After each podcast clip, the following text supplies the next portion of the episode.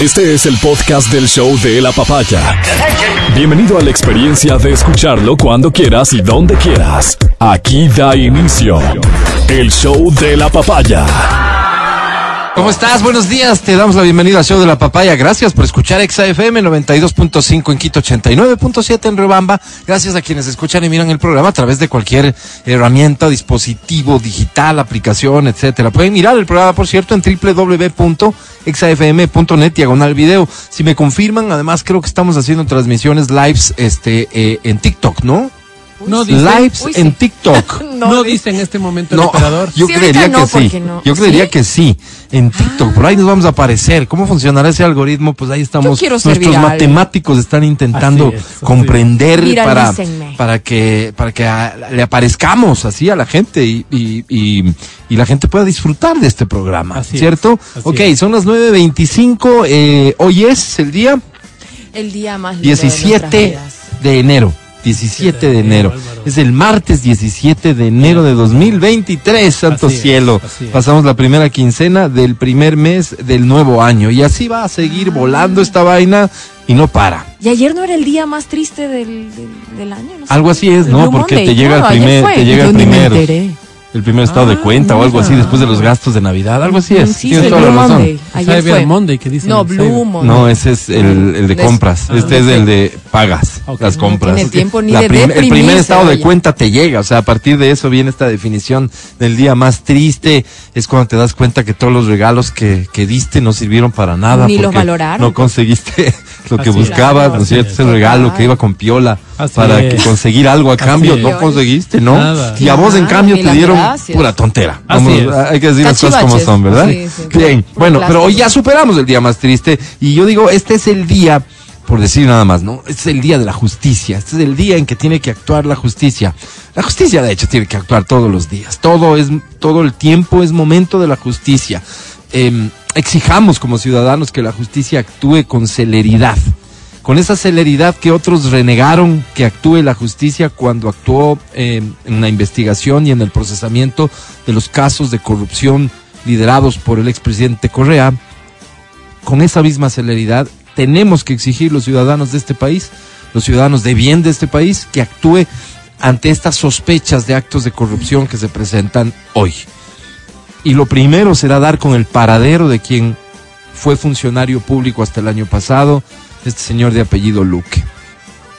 Estoy convencido, conozco que los principales interesados en que este sujeto sea capturado están en el gobierno.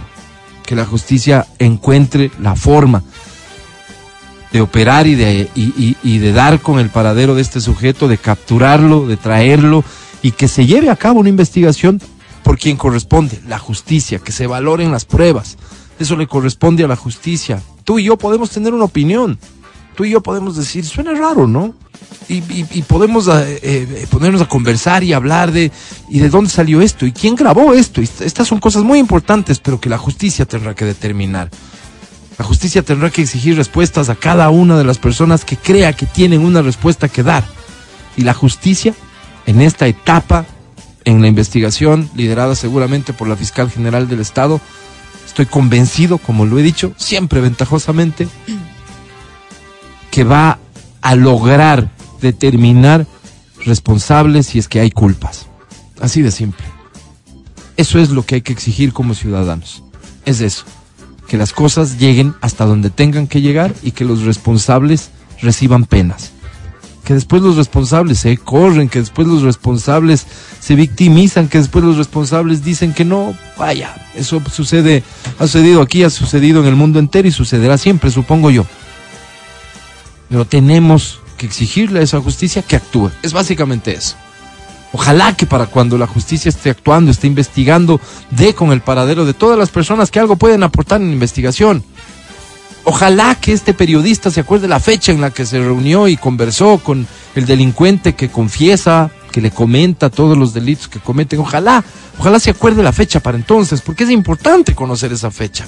Porque seguramente a partir de esa fecha se pueden colegir otras cosas, cometimiento de delito, cuándo, quiénes estuvieron involucrados. Es muy importante.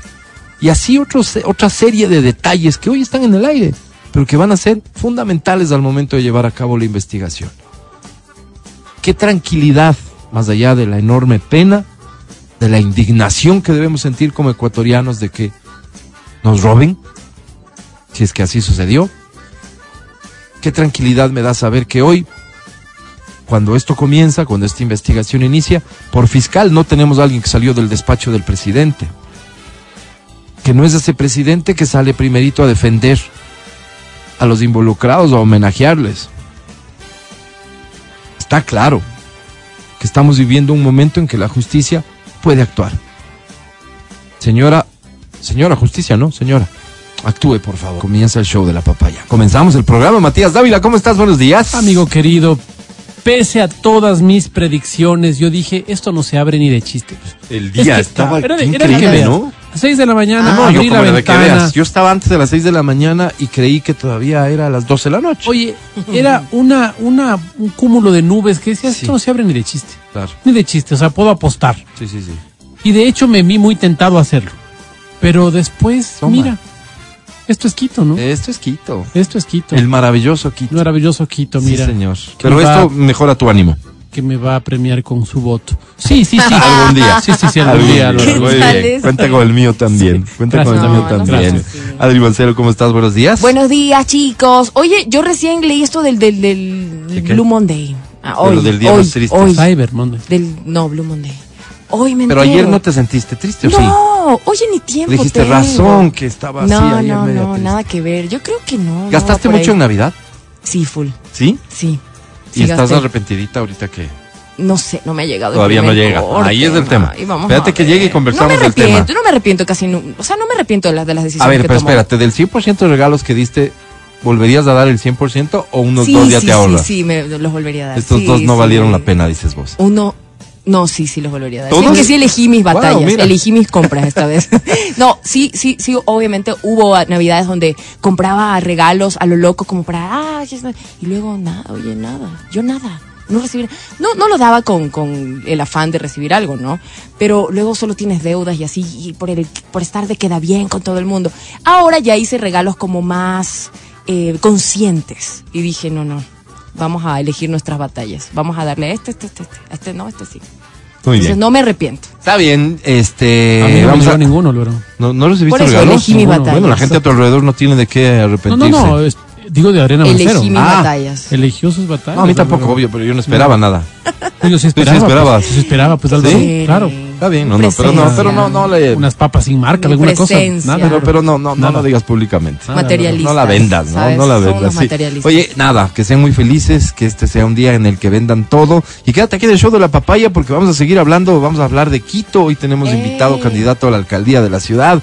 Así que eh, quédate, por favor. El podcast del show de la papaya. Con Matías, Verónica, Adriana y Álvaro. Este es el show de la papaya con nosotros. A esta hora un aplauso, por favor, para recibir al candidato a la alcaldía del Distrito Metropolitano de Quito por la izquierda democrática, Pablo Ponce. Bienvenido, Pablo, un placer. Gracias amigos, Bienvenido. Eh, es siempre un gusto compartir con ustedes, con ustedes en el show de la papaya. Pablo, eh, hay mucha gente en vehículos ahora circulando que nos escucha. Hay una noticia que surge de tus propuestas, de tu plan de trabajo, y es que la revisión técnica vehicular no sea anual, sino bianual. Por favor, cuéntanos un poquito sobre esto.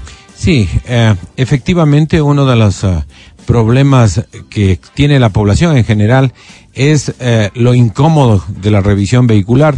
A mí mismo me pasó que voy, me dijo, me, dicen tiene que cambiar una cosa secundaria, por supuesto, tienes que volver a hacer todo el trámite y es eh, un cuento de nunca acabar. Adicionalmente a eso, ¿a quién se le ocurre tener cuatro o cinco centros de revisión para tres millones de, de, habitantes del distrito y para un parque automotor que ya eh, bordea los 800 mil? Entonces, es ilógico. La idea es, primero, el poder ampliar los centros de revisión, al menos a 20 centros de revisión. ¿Quiénes podrían ser? Precisamente las aseguradoras. Tú compras el auto, está asegurado tu auto. Ellos tienen ya mecánicas absolutamente homologadas de primer nivel, que puedan ser estas las que nosotros vayamos, si es que pasa alguna situación, o cualquiera de los ciudadanos pueda ir a cualquiera de estas 20, 30 mecánicas, las que sean necesarias, homologando eh, que tengan todos los equipos técnicos necesarios. Pero lo segundo, mira, el parque automotor en Quito es muy nuevo, es tremendamente nuevo. Entonces, que eh, cualquier concesionario te da cinco años de garantía Sí, pues. en la compra de tu auto. La idea es que cualquier auto que esté desde el 2000, ¿no es cierto? Es decir, que tenga hasta los cinco años, efectivamente, mientras no caduque la garantía, puedas hacerlo bianualmente. ¿Con eso qué haces? Uno, no incomodas a la gran mayoría de la ciudadanía. Dos, realmente son autos nuevos, porque estamos hablando de un parque automotor eh, absolutamente nuevo, por eso la garantía que te da el concesionario. Y a- así tú evitas esas... eh, ojo, no es la pérdida de tiempo se traduce en muchísimo dinero e incomodidades. Seguro. La idea es volverle a una ciudad mucho más dinámica, más cómoda. El tema, por ejemplo, si te pregunto cuántos kilómetros se mueve la ciudad, unas, algunos de los técnicos dicen a 3 kilómetros o a 5 kilómetros Por hora. por hora, mientras Guayaquil se mueve a 20 kilómetros por hora. Entonces, claro, todo el aparato productivo se retrasa por la velocidad Y, en y- cuanto y- estás y cada cosa suma. Eh, eh, Todo un, suma. un poco hay que volver al origen. El concepto de la revisión técnica vehicular es garantizar que circulen vehículos que técnicamente están en condiciones de hacerlo. Correcto. Si es que ese vehículo está en condiciones de hacerlo, ¿qué, ¿qué más nos garantiza que está en condiciones de hacerlo que sea un auto nuevo? Claro que pueden haber excepciones y claro que puede haber un problema de fábrica, pero serán excepciones, entonces tiene sentido lo que dices. Pero el fondo del problema es lo que mencionas, Pablo. El fondo del problema es que la movilidad de Quito eh, es uno de nuestros principales enemigos para la productividad. Fíjate que incluso si lo vemos desde la perspectiva de la construcción del ser humano, el tiempo que pasa con su familia, cuánto esto aporta, esto viene siendo analizado por nuevas teorías en el manejo de los recursos humanos, la necesidad de que cada trabajador tenga tiempo no solo de calidad, sino cantidad con su familia, seres queridos y demás. Entonces, el hecho de que permanezcamos tanto tiempo en traslados en la ciudad de Quito va en contra de todas estas lógicas. ¿Cómo se resuelve esto, Pablo, en el fondo? Porque yo veo con preocupación, acabas de decir 800 mil vehículos se podría estimar en Quito, ¿no es cierto? ¿Y qué, qué hay que hacer? ¿Prohibir a la gente que, que use el vehículo? ¿Prohibir a la gente que compre un vehículo? ¿O las soluciones son de otro tipo? Primero hay que entender que el 70% de la población de Quito se transporta o nos transportamos en eh, lo que es el transporte público. ¿Qué debe hacer la autoridad responsable? Modernizar la flota de transportes públicos. Eh, yo he hablado con eh, gran parte del sector de la transportación, me conocen, yo fui el presidente de la Comisión de Movilidad en su momento, eh, y llegamos a un acuerdo, es una buena noticia para los quiteños y quiteñas. Primero, cambiar el parque automotor, ellos están de acuerdo en buses eléctricos que ya tienen viabilidad, me han presentado la documentación. La falta de decisión política es que al menos 200 unidades que ya estaban listas para poder ser ofertadas se las haya perdido. Voy a retomar precisamente este, este proyecto. Y eh, lo segundo, por fin dicen, ok, hace- ojo lo que te voy a decir. Nosotros planteamos hace 18 años la caja común. Bueno, hoy con Pablo Ponce se va a lograr por fin hacer el tema de la caja común. Para que se entienda a todos los radioescuchas, ¿qué es la caja común? Todo el transporte público entra a una sola caja y luego se eh, redistribuye. Pero ¿cómo van a distribuir? Por kilómetros recorrido. Esto tiene dos ventajas importantes. Una, ya no estás con esas corridas que inclusive arriesgas eh, la seguridad del vida, peatón, sí. eh, de los usuarios. Y segundo, vas a tener mayor servicio, ¿no es cierto?, a los barrios periféricos, porque el municipio lo que va a pagar es por kilómetro recorrido. Pablo, eh, el- el- volvamos al tema de las unidades estas eléctricas, o sea, renovar el parque automotor del servicio de transporte público es una decisión del transportista. Al final, ellos son los que van a tener que pagar, que endeudarse para tener una nueva unidad o cómo funciona. Efectivamente, pero uno de los temas importantes es que el municipio es el ente regulador del tema de la movilidad en el distrito metropolitano de Quito. Claro. Nosotros tenemos un plan maestro, ojo, plan maestro del transporte hacia el 2035. En ese plan maestro está contemplada la modernización de la flota vehicular de transportación pública. Entonces, ¿qué es lo que nosotros tenemos que hacer? Y están dispuestos, como te he dicho, ya estaba precisamente los estudios previos para poder importar las primeras 200 unidades de 18 metros de largo. Entonces, tiene la disposición el empresario del transporte de invertir. ¿Qué necesitas tú para eso? Seguridad jurídica, una autoridad que tome decisiones y que las reglas de juego estén claras. ¿Qué es lo que me dicen los transportistas? Mire, doctor, el gran problema es que aquí cambia el alcalde o el mismo alcalde, vienen unos... eh, concejales se ponen contreras y ya no pasa nada. Eso no va a pasar con Pablo Poz. Oye, Pablo. Los concejales van a estar para legislar y fiscalizar y punto, no más. Oye, Pablo, favor. no te creo. Y no te creo porque el tema de la caja común, yo vengo escuchando la caja común. Yo debo haber terminado el colegio más o menos cuando empezó a hablarse la caja común. Y cada campaña electoral tengo que escuchar la caja común, y la caja común, y la caja común, y no se da, y no se da, y no se da, y no se da. Tema uno. Tema dos. Em, cada vez que vienen acá los candidatos a la prefectura nos hablan de, tú estás a la alcaldía, pero la prefectura nos hablan de los 18 dólares de esta tasa eh, que cobra ahora la prefectura de movilización, y todos quieren derogar esa tasa. Yo no sé a quién se le ocurrió, pero todos han plegado a esta, a esta fantástica propuesta. Cuando viene la Natasha Rojas y nos dice, oye, si no están cumpliendo los transportistas con los niveles de calidad, yo propongo bajar de 35 a 25 centavos otra vez los pasajes. Porque los perjudicados somos, como tú dices, este 70% de pobladores que utilizamos el bus. ¿No será hora de plegar también a esta propuesta, Pablo? Mira, los transportistas están dispuestos a mejorar el tema del servicio, pero con reglas eh, claras y con todo atraviesa por la decisión política y el, el liderazgo que tengan y la credibilidad. Lo que vos estás diciendo, te he dicho que esto fue propuesto hace 18 años. Tienes vos razón en lo que estás mencionando. Otra cosa es que cuando te reúnes con los transportistas, ellos tengan, uno, la decisión de hacerlo, dice, mire, nosotros queremos comprar los transportes, pero cambian las reglas de juego porque no hay una decisión política. Bueno, eso no va a pasar con Pablo Pons. Es decir, el tema es, yo fui concejal del Distrito Metropolitano por tres ocasiones consecutivas, dos de ellas con el mejor alcalde, con Paco Moncayo. El plan de movilidad que te estoy referenciando es construido desde ese momento, me explico, pensando ya en una ciudad de futuro, en una ciudad donde realmente el transporte sea también alternativo. Pablo, dime, estamos hablando favor. de tu capacidad como persona, Sí, sí, sí. como político, para negociar con los transportistas y llevar a cabo cosas que hasta hoy nadie ha podido. Porque estamos hablando de que 18 años de la vigencia de la propuesta de caja común y de un servicio que solo se ha ido deteriorando en el tiempo. No estamos hablando de angelitos, no estamos hablando de víctimas de, los políticos malos, estamos hablando de gente que ha manejado la transportación pública como ha querido a su beneficio y en perjuicio de los usuarios. Estamos hablando entonces, repito, de tu capacidad como político, como líder, como alcalde, si llegas a ser electo, para someterlos, para negociar, ¿para qué? Tres hitos, te digo, en los cuales yo fui protagonista eh, principal. Uno, teníamos un botadero de basura en Zambisa. Tú recordarás, Claro. aquí, cercanamente. La coordinación de esas acciones las llevó Pablo Ponce. ¿Con quién tuviste La- que lidiar en ese momento? con Negociar, todas las ¿con quién comunidades del Inga, pues viejo. Ahí eh, tuvimos al menos eh, 12 comunidades que estaban contrarias y tuve que negociar. Es decir, la capacidad de negociación y de Lo lograste. liderazgo es comprobada. Segunda, todo lo que fue el, ah, y que es un hito en el mundo entero.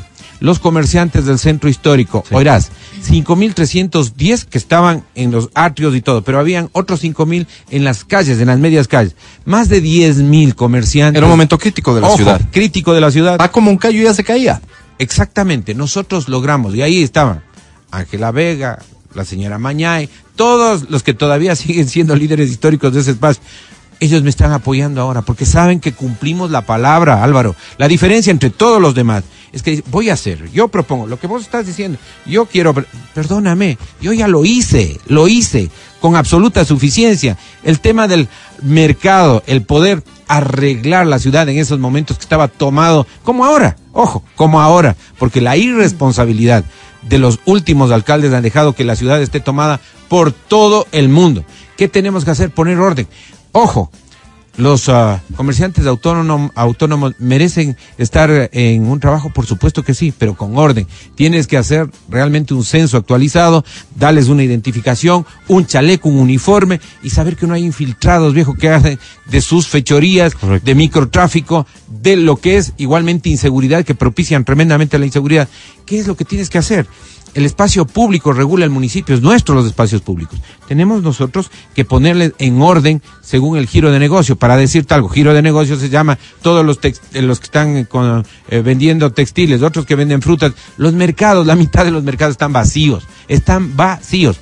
Hoy que estamos recorriendo los mercados Dicen, doctor, aquí lo que necesitamos es mano firme para que puedan volver los usuarios, el 50% están fuera en las calles y todo el tema, volver a usar, me explico. No es que falte espacios, Álvaro, el tema es que no ha habido una autoridad que pueda poner orden en esta ciudad y para eso estamos. Entonces, volvamos, a- volvamos un poco porque por de ahí, de ahí nace y todo, Pablo. Déjame Sí. el- los dos últimos hitos. A ver. El único presidente de la comisión de los comités de seguridad, eh, de los comités de gestión, oirás esto, que yo mismo en Hábitat 3 eh, fue eh, motivo de, de una conferencia magistral en ese tema, el único presidente de la comité de, de los comités de gestión de la Mariscal era zona roja, la volví zona rosa de interés turístico especial. Esa ordenanza la propicié yo como concejal. Igualmente el centro histórico. El único presidente del comité de gestión del centro histórico se llama Pablo Ponce. Y de la floresta, Pablo Ponce. Luego de que realmente dejó la alcaldía Paco Moncayo, se destruyó este modelo de gestión en el que realmente la alianza pública con el privado, que era el privado, el gerente, el gerente de la Mariscal, en este caso Juan Vaquerizo, para decirte algo, porque fue el primer presidente de la Mariscal. Entonces, teníamos un acuerdo entre la comunidad y la autoridad, pero lo virtuoso de esto es que yo les tenía sentados cada mes al ministro del Interior o su delegado, al comandante de la policía, al 911, al ECU, a lo que son bomberos, a todos los de seguridad, rindiéndome cuentas a mí como autoridad máxima de la ciudad, ¿sí? Para que todos los espacios donde había delincuencia, los focos, los focos de estos calientes que se llaman seguridad, nosotros teníamos esa intervención oportuna. El corredor de seguridad turística, nosotros teníamos patrulleros eh, de turismo, pero todo eso se jodió, se dejó perder por la irresponsabilidad y por la falta de liderazgo y sobre todo, viejo, la falta de experiencia y conocimiento. ¿Qué es un alcalde? Un alcalde es el gran gerente de la empresa más importante que tiene el país. 48 instituciones son las que maneja el alcalde en eh, la ciudad de Quito. Tú tienes que ser un gran gestor, no un gran teórico, porque teóricos y planificadores es una maravilla, pero el que realmente se ha fajado en las negociaciones, en las calles, realmente se llama Pablo Ponce. Eso estoy poniendo a la ciudad, Bien. mi experiencia. Quiero llegar al punto en el que te comprometes con la ciudad a que el tema del transporte público va a ser un servicio eficiente con un parque renovado hacia donde Correcto, tiene que Álvaro. caminar, es decir, eh, unidades eléctricas. No podríamos eh, hoy por hoy dar pasos atrás en ese sentido, además por, por temas medioambientales.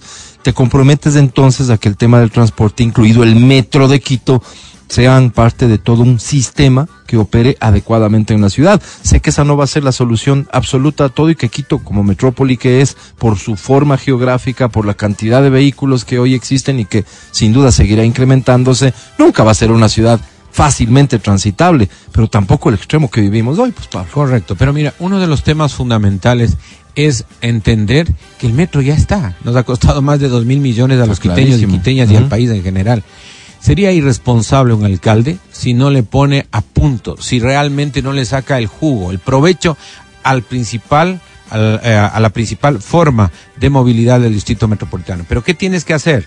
Todo lo que es la conectividad este-oeste con buses alimentadores que conecten las 15 entradas y salidas de lo que es el, las, eh, el metro, pero también tú ves que no hay una sola obra en superficie, ojo lo que estoy diciendo quiteños, una sola obra Hace años. complementaria en superficie, no hay baños, baterías sanitarias, no hay farmacias, no hay espacios gastronómicos, no hay puntos de seguridad, viejo, no hay puntos de seguridad donde van a entrar y salir 50, 80 o 100 mil personas. ¿Te refieres a las día. estaciones del metro, la De la- infraestructura del eso metro? estoy hablando. No hay ni baños. De eso estoy hablando, no Por hay ni alguna baños. razón que se consideró técnica, eh, yo sí, a, a mí me asistió la preocupación, pregunté, no recuerdo la No hay. respuesta, pero era algo... Que tú este, eres de vejiga pequeña, Álvaro. seguramente No, sí. eso. No, pero problemas de próstata ya a esta edad. este. Es que es insólito, mira, es insólito, ¿sí? Sí. Irresponsable el haber hecho un Extraño. proyecto de más Sí. de dos mil millones sin tener obras, obras complementarias, ¿no es cierto? Entonces, aquí ya han inaugurado dos veces el metro. Uno, Rodas y otra, eh, el actual alcalde. Viejo, es irresponsable, por Dios santo. Entonces te comprometes también a estas Pero obras complementarias. Álvaro. Pablo, el, el Matías tiene un acierto aquí en estas pláticas con los candidatos, que es decirle, ponga, asiéntenos un poco en, en términos de cronograma sus propuestas, este candidato. ¿Cuándo podría la ciudad contar con estas obras complementarias? Porque se entiende que el metro ya comienza a operar ahora sí, en este mes de marzo, cuando ustedes lleguen a tomar posesión, ya estará operando el metro. Seguramente habrá cosas que hacer, pero estas obras complementarias, ¿en qué tiempo podríamos tenerlas? Seis meses a partir de mayo. Uno de los temas quiteños, quiteñas y buenos chagras que me escuchan, porque ojo, quiteño, quiteña no es el que nace en Quito, ¿no? Sino el que ama esta hermosa ciudad. Te tengo que decir, ¿Dónde naciste, Pablo? Aquí en Quito, por supuesto. Pero mira, una, un tema que es importante. A diferencia del resto de candidatos o candidatas, yo no tengo una curva de aprendizaje que, que, que, que mínimo dura, ojo, Sí, a sí, la sí. empresa más importante, seis meses, un año, dos años, o algunos, como en la actualidad, no entendieron nunca, viejo. Salieron de la alcaldía sin entender la gestión municipal. ¿Qué estás tú en este momento viendo? Lo mismo que podría decir Yunda, por ejemplo, que fue alcalde eh, eh, un año y medio. Está- él ya sabe que él va a entrar a ejecutar. Bueno, pero lo que te digo es que ejecutó en un año y medio. Entonces tú estás escogiendo un modelo fracasado, ¿sí? O un modelo en un momento determinado que lo representa igualmente la revolución ciudadana Ajá. con Pavel, o una tercera vía que efectivamente es la de Pablo Ponce. Entonces, Sí. ¿qué es lo que Quito debe escoger en este momento? Cero improvisación, calificar la experiencia, pero algo que es importante, Álvaro, o sea, aquí todo el, todo el mundo tendría que presentar, este es el examen de auditoría de mi gestión como concejal, cero faltas, ¿sí? Y cero enriquecimiento ilícito o incremento No de hay nada que nadie pueda decir de Pablo está, Ponce. Mira, esa es mi carta de presentación, Álvaro, y todos los que me eh, están eh, escuchando. Del análisis a las declaraciones de impuestos a la renta se determinó que los valores declarados guardan relación con las remuneraciones percibidas en el municipio metropolitano de Quito y en la Fundación Quirijaos Colegios Johannes Kepler, que es el mío. Cero faltas, cero faltas, me explico. Entonces, ¿qué es lo que tienes que hacer? Igual, el pago de impuestos y todo el tema. Y algo, una otra buena noticia para los quiteños presenté en la Defensoría del Pueblo. Hoy te están cobrando, ¿no es cierto?, valores indebidos cuando pagas el impuesto desde el año 2014. Sí saben que para todos, ¿Qué impuesto? tú puedes, eh, dicen que valores del, dos, eh, del año 2014 que no fueron cobrados, la Contraloría eh, le menciona al municipio que deben ser cobrados.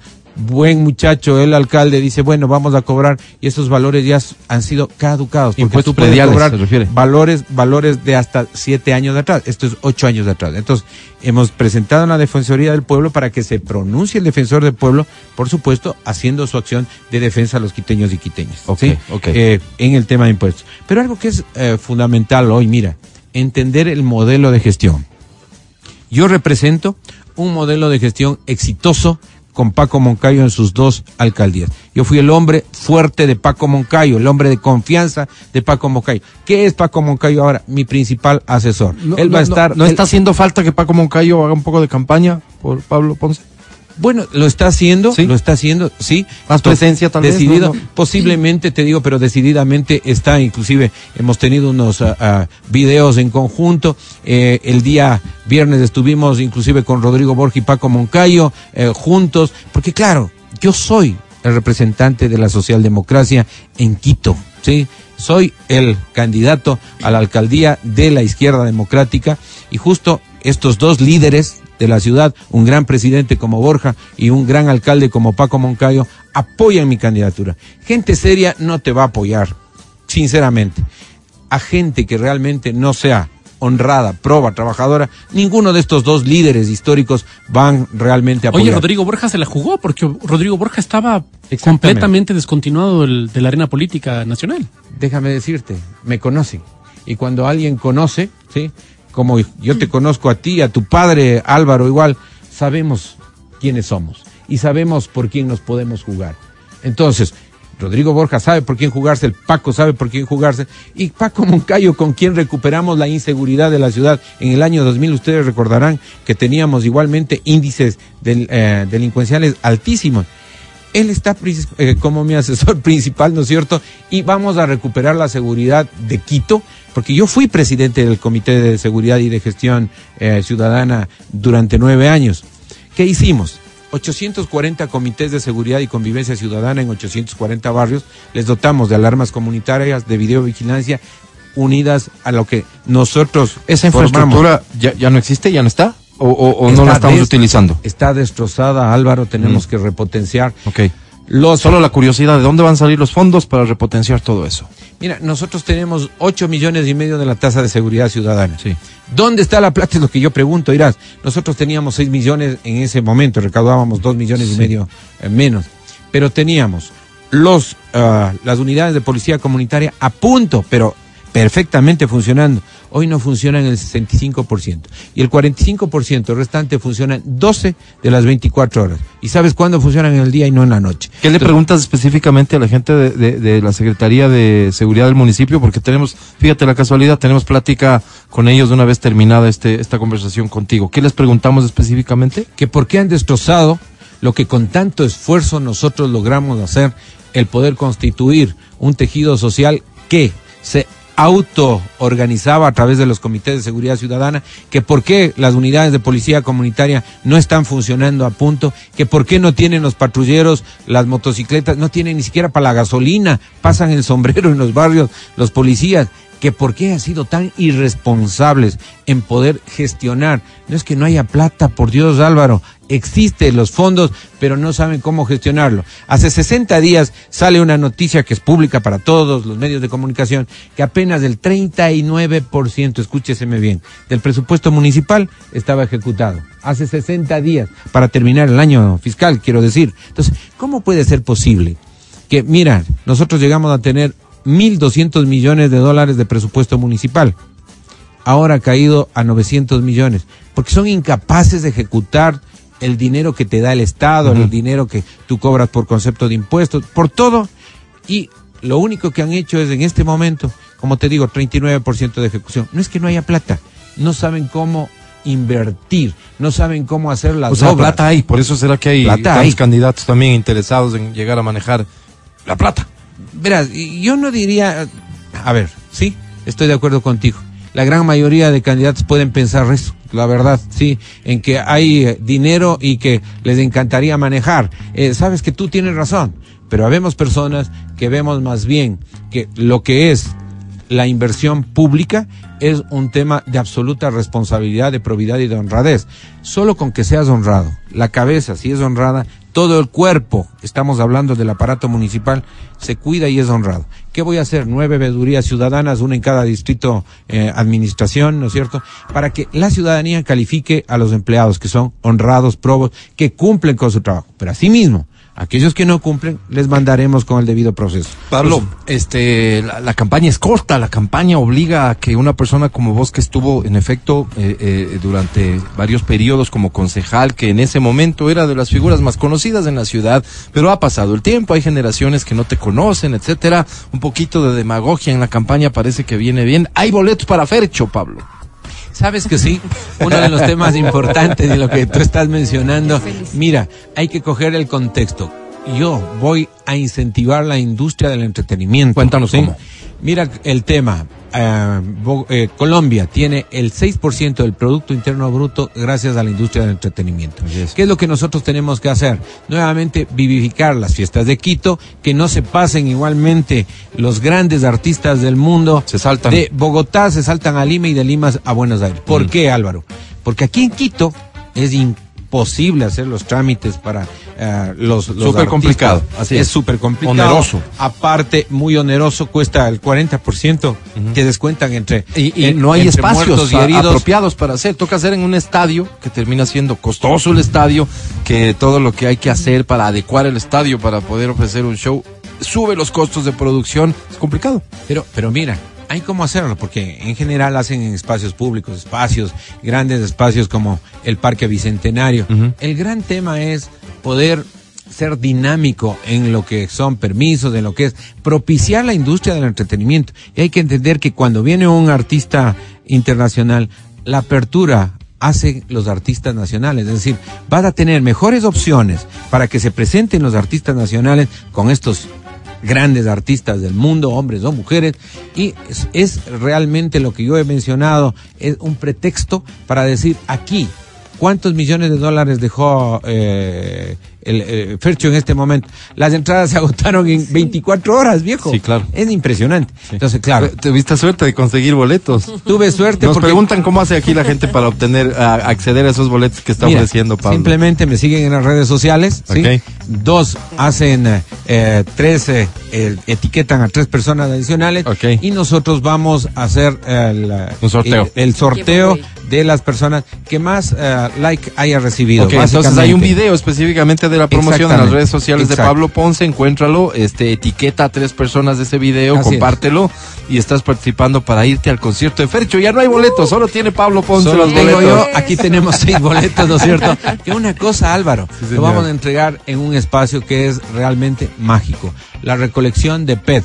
¿Cuál es mi cierre de campaña? Un cierre de campaña ecológico, un cierre de campaña que lo que quiere es concientizar. Van a juntar envases. Ah, eh, es- pero ojo lo que te digo, eh, juntar envases plásticos de PET que van a ser entregados en el Recilab que queda frente a la tribuna de los Chiris. Ok. Ese Recilab que es el laboratorio de reciclaje, también lo fundé para que la gente sepa que el reciclaje es la única forma racional de no enterrar la basura, ¿sí? Y de que definitivamente eso genere ingresos. Solo el 3% de lo que es desechos sólidos en Quito se recicla. Estamos bajo la media nacional. Es una vergüenza. Entonces, ¿qué vamos a emprender? Desde el primer día vamos a emprender campañas de concientización ciudadana, pero no de un mes, pues no, sino de los cuatro años que dure mi gestión. ¿Cuándo es la del cierre de campaña, Pablo? Hay gente que está interesada en contribuir y en participar por los boletos. El día eh, 28, ¿sí?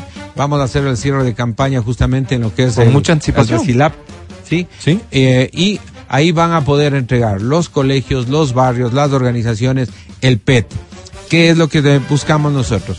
La mayor cantidad de PET que recolectes, pero también el mayor número de personas que esté involucrada, porque este es un ejercicio pedagógico, este es un ejercicio de eh, ciudadanía responsable. Entonces, claro, estos ejercicios no tienen que ser simplemente esporádicos, sino eh, sostenidos. Tú sabes, soy, perdón ponerme en la primera persona, posiblemente la, la persona en, en, eh, en el distrito metropolitano que ha propiciado la mayor siembra de árboles. Dos millones trescientos mil árboles hemos sembrado, no Pablo Ponces, pero sí con la alianza de lo público y lo, privado, más de 52 organizaciones, ¿no es cierto? Pero, ¿desde dónde? Desde la posición de ciudadano responsable, no de autoridad, ojo. Entonces, toda mi vida estado comprometido con el tema de educación. Soy un ed- educador por más de 32 años. Hoy precisamente tenemos una, con- un ah, debate, ¿no es cierto?, que se llama Candidatos a la Alcaldía, el conversatorio de los jóvenes. En la UTLA. Vamos a estar todos los candidatos. aceptaron todos? Espero que estén todos, espero que estén todos. Ojalá, los ¿no? jóvenes merecen el mismo respeto y sobre todo, ojo, lo que tú dices, la mayor información para que puedan votar De con conocimiento y con ¿Eso es conciencia. cuándo, Pablo? ¿Hoy? Eso es hoy día en la Ujú. UDLA a partir de las 5 de la tarde. ¿Y qué es lo importante? Mira, Álvaro, escuchar a los jóvenes. ¿Qué dicen los jóvenes? Pablo, necesitamos salud mental. Estamos, perdón la expresión, estamos jodidos luego de la pandemia, tenemos depresión, el índice más alto de suicidios es ahora. ¿Y qué es lo que dicen? Confíen en nosotros. Por favor, fomenten espacios públicos iluminados y sanos. Eso es lo que voy a hacer. 192 parques del Distrito Metropolitano los voy a poner a punto, pero algo que es importante también, darles espacios para que los jóvenes, las expresiones artísticas, culturales, gastronómicas, de emprendimientos, puedan sábados y domingos estar en los principales parques. El municipio va a poner toda la infraestructura en cuanto a sonido, en cuanto a lo que es tarimas, hacer realmente unas tarimas abiertas, modernas, viejo. Sí, señor. Porque ya está pasado lo de que esas conchas acústicas. No, no, no. Modernas para que puedas ahí tener expresiones culturales, ver una buena película, pero también verle a la gente eh, que toca, que canta, a los artistas. Voy a hacer caja común, ahí sí, una bolsa común para los artistas que se presentan todo el día. Al final del día se reparten los 5 o 10 conjuntos que se han presentado, lo que de a dólar recolectes. Hacer de Quito una ciudad dinámica, una ciudad moderna, una ciudad donde tengamos es todos. posible. Es posible. Ojo, mira, ¿qué, ¿qué es lo que pasa en el centro histórico? A las 5 de la tarde cerrado todo es una gran bodega.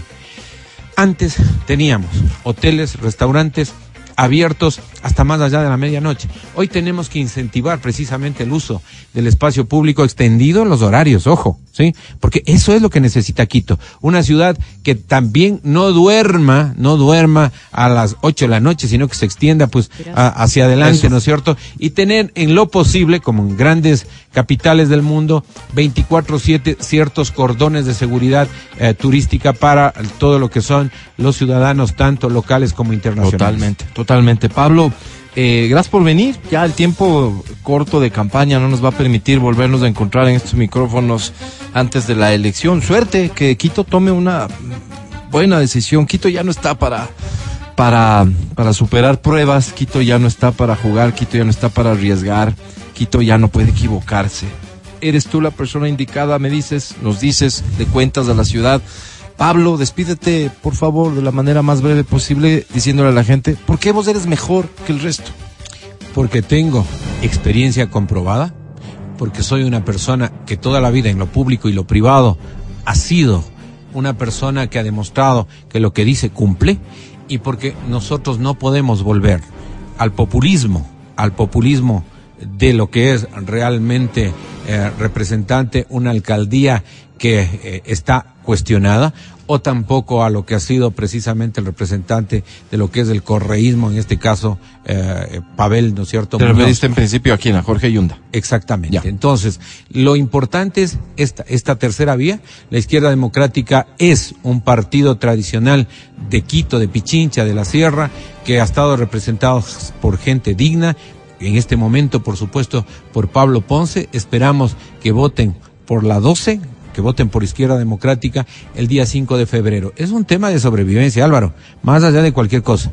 Hoy, o se vota responsablemente por la alcaldía de Quito o lamentablemente Quito ya no va a aguantar más. Estamos en el peor momento de la historia de Quito. Se ha perdido el liderazgo como ciudad. Somos la quinta ciudad en el país, luego de Guayaquil, de Cuenca, de Loja, de Manta, está Quito. No podemos seguir así. Tenemos que cambiar la historia de Quito y Pablo Ponce la va a cambiar simplemente con formulaciones que ya las dice, a diferencia de todos los demás, lo que dicen es voy a hacer. Síganme en las redes sociales, Pablo Ponce, ¿no es cierto? Y vean a profundidad lo que es mi plan de gestión administrativa. Vamos a poner la casa en orden, Álvaro. Créame que sé cómo hacerlo. Te he dicho tres cosas concretas muy difíciles que nadie hizo y que estuve yo en primera persona apoyando precisamente en solucionar los problemas enormes que tiene esta ciudad. Así que vota 12, Pablo Ponce, el día 5 de febrero. Éxitos, Pablo. Gracias por venir. Corte, volvemos. Estás escuchando el podcast del show de la papaya de Exa FM. Ya tenemos plática. Lo había advertido en la entrevista con el candidato Pablo Ponce porque, y no es el único, ¿no? Este, y no es el único tema respecto del cual los candidatos te dicen, es que hay que hacer tal cosa con esto. Ah, pero espérate. O, o bien, sí se está haciendo, o de dónde van a sacar el dinero. Es decir, eh, eh, como candidato uno puede decir cualquier cosa y no le voy a poner a nuestro invitado en la delicadísima tarea de juzgar ni evaluar lo que ha dicho Pablo Ponce, pero sí lo pongo en términos generales. Pregúntame Los Álvaro, lo candidatos en general respecto a la de la alcaldía de Quito me refiero, respecto del tema seguridad dicen, es que hay que utilizar la tasa de seguridad para esto, para este otro, para este otro. Para todo lo que dicen utilizar no habría plata que alcance. Está con nosotros Jaime Buchelli, él es gerente de la empresa pública M Seguridad y justamente vamos a platicar sobre la recaudación de la tasa de seguridad, lo que permite la gestión de obras de seguridad ciudadana en el distrito metropolitano de Quito. Jaime, bienvenido. Buenos días, Eh, muy contento de estar aquí con ustedes y poder dirigirme a esa maravillosa y enorme audiencia que ustedes tienen aquí. Gracias, gracias Jaime. Hay eh, eh, en este boletín de prensa un detalle que me parece muy importante referirlo porque inicia con esta pregunta. ¿Sabía usted que con el pago del impuesto predial se recauda la tasa de seguridad? Es la importancia, un poco el llamado también para que todos los quiteños paguemos oportunamente lo que corresponde al impuesto predial porque de ahí se desprende el pago de esta tasa. Jaime, por ahí comencemos. Sí, es verdad, dentro del impuesto predial que se paga una vez al año, un porcentaje eh, pequeño pero importante eh, es la tasa de seguridad. Ahora, no es solamente seguridad, es gestión de riesgos y convivencia ciudadana. Es decir, es una tasa que eh, debe ir para temas de seguridad complementarios a, las necesidades del gobierno nacional y la policía, que es un ente del gobierno nacional, más temas de convivencia ciudadana y gestión de riesgos. Nosotros somos una ciudad que tiene muchas quebradas, que tiene eh, un desarrollo eh, muy grande, a veces muchas construcciones sin eh, cumplir con toda la normativa y eso evidentemente pueden ocasionar riesgos futuros que nosotros también tratamos de mitigar haciendo construcción de obras.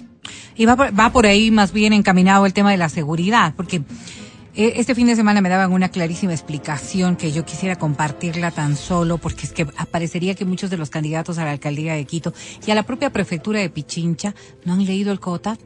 Y ahí está claramente especificado cuáles son las áreas de cumplimiento en lo que tiene que ver con el tema de la seguridad a, la que eh, con la que deberían cumplir las autoridades municipales. Y claro, cuando cuando nosotros ponemos en mano de la municipalidad esta proyección de seguridad que, que, que usted, Jaime, bien lo ha explicado, está directamente de mano de la Policía Nacional, esto quiere decir del Estado Nacional.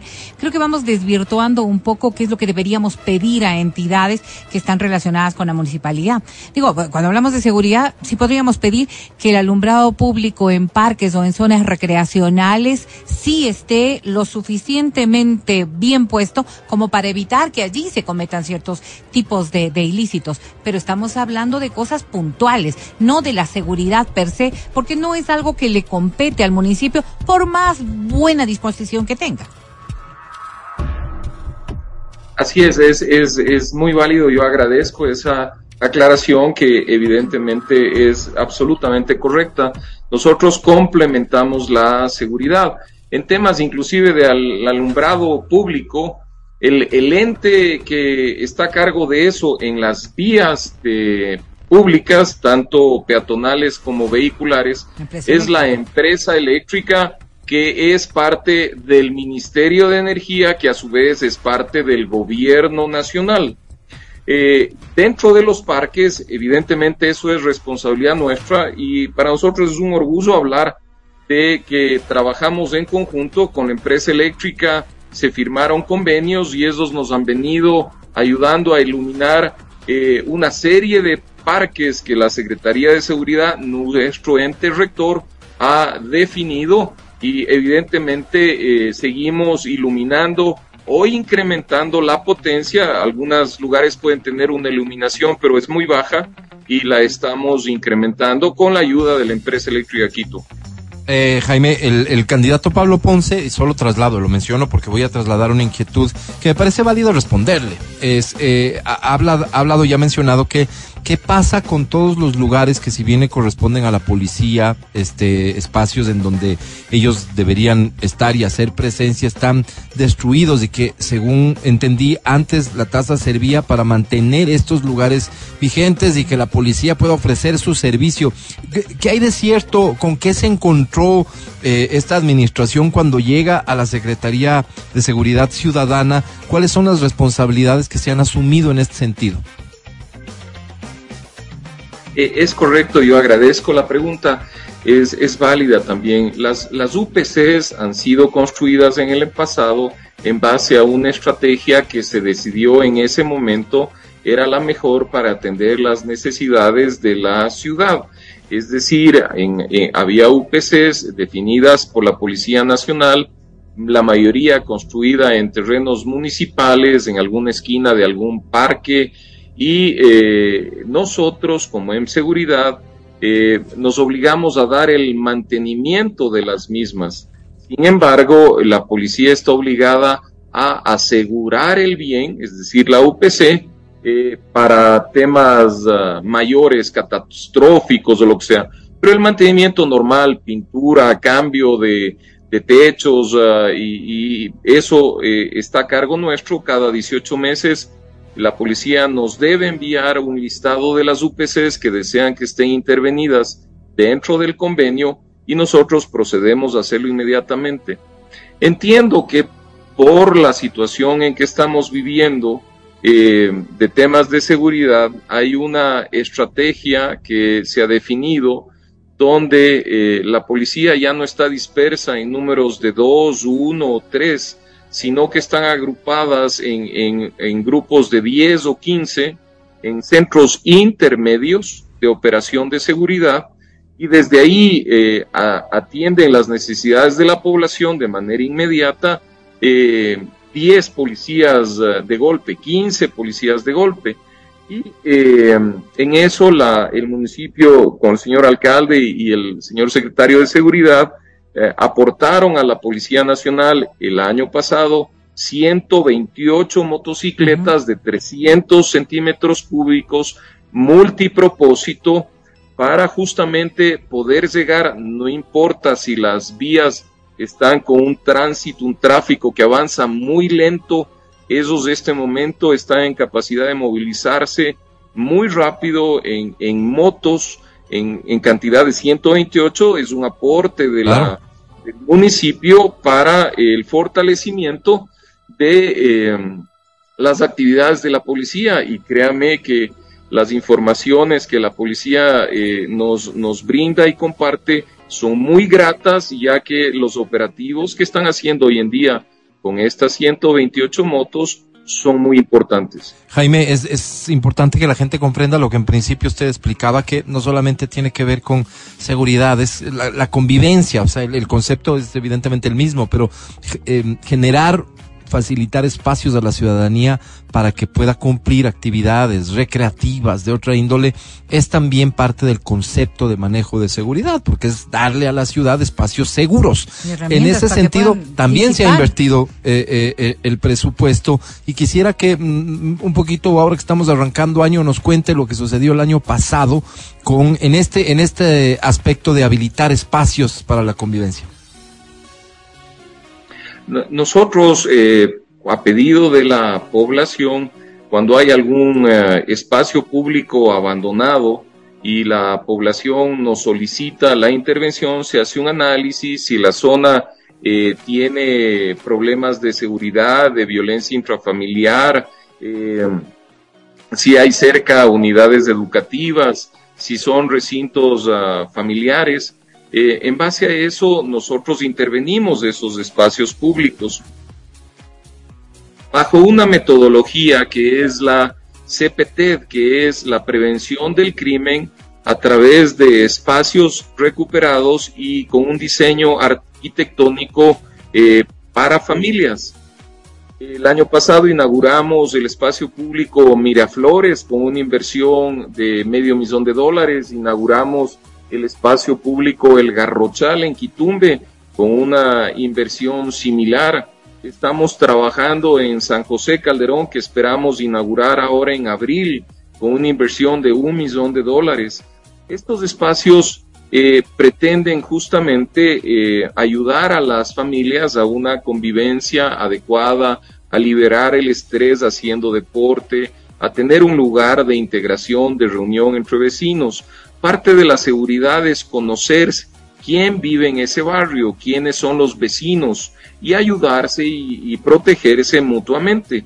Eh, la seguridad no es un tema enteramente de la policía, es un tema de convivencia y la intervención en estos parques a nosotros nos permite colaborar con la población y de esa manera pues garantizamos ejercicio, un lugar de distracción, un lugar de reunión y socializamos y con la población y ellos toman a cargo estas, estos, estas intervenciones públicas justamente para tener una, una vida con deporte eh, y en, en convivencia ciudadana que es tan importante. Eh, es un poco estas son, en resumen, las explicaciones de por qué la importancia, insisto, de, de, de, mantenernos al día y cumplir nuestro rol ciudadano del pago del impuesto predial. Cada año hay problemas, cada año hay quejas, cada año hay casos y se estudian y se analizan y se corrige lo que haya que corregir, etcétera. Pero es muy importante que cumplamos con nuestra obligación. Además, estamos todavía en época de descuentos. No es, no es su área, Jaime, pero, pero, pero siendo parte de un poco esta, eh, esta rendición de cuentas de lo que sucede con esa tasa y de dónde proviene la tasa, creo que usted nos podría comentar. Todavía estamos en época de aprovechar ciertos descuentos y pagamos pronto, ¿no? Hasta junio, la verdad. Es, es hasta junio y es un punto cada 15 días. Este, este momento del 16 al 30 es ah, del 9% de descuento del monto del impuesto predial, así que es ah, muy válido. Además de eso, nos ayuda a nosotros también contratando abogados para la violencia intrafamiliar. Nosotros tenemos 10 abogados distribuidos en las principales administraciones zonales que ayudan a las personas o familias de muy escasos recursos que no tienen la posibilidad de contratar un abogado. Nosotros, dentro de nuestras competencias, junto con esa tasa que es de seguridad, convivencia ciudadana y gestión de riesgos, estos abogados, sin cobrar un centavo, patrocinan eh, necesidades que tengan eh, una violación, nuestro abogado puede patrocinar, pero además asesoramos en temas de la comunidad. Si algún momento ustedes desean invitarnos, también pueden hacer preguntas a estos abogados y le asesoran a la, a la población de qué hacer en una situación o en otra. asesoramos y acompañamos en temas de tenencia, de juicios de alimentos, de restricciones, de pérdida de documentos, etcétera. Jaime, gracias por el tiempo, gracias por las explicaciones, este, en, un contexto de, percepción de inseguridad como la que vivimos, es muy importante saber que hay instituciones que usan los recursos de la forma en que hoy nos ha contado. Jaime Buchelli, gerente de la empresa pública M Seguridad, gracias por el tiempo una vez más. Yo les agradezco la invitación, quiero despedirme a, eh, anunciando también que esta administración le está entregando 50 camionetas a la Policía Nacional para fortalecer el patrullaje que estarán entregadas en las próximas semanas y 138 motos adicionales en este cuatrimestre adicionales para fortalecer eso y les agradezco enormemente este tiempo que nos ha permitido informar a la ciudadanía. Muchísimas gracias, un excelente día. Lo propio, gracias. El podcast del show de la papaya la historia que da origen a la plática que vamos a sostener es la de la joven a ella, estrella de contenido para adultos en la plataforma OnlyFans. Propuso a sus clientes que le compren, o sea, está comercializando sus óvulos, asegurando que sus genes son maravillosos y que le gustaría verlos reproducidos para que exista gente tan bella como ella en el mundo. La información la dio a conocer a través de sus distintas redes sociales y hay que decir que hay a esta hora muchos interesados en adquirir sus óvulos. No tengo, les mentiría la información de cuánto cuestan y demás, pero se comercializan los óvulos de esta mujer muy bonita, muy guapa, muy atractiva, que está en OnlyFans. Si solo quieres verla, búscala en OnlyFans. En Ecuador, ¿sería suficiente verse bien para decir, te vendo mis óvulos porque me veo bien y tú quieres tener hijos lindos como yo?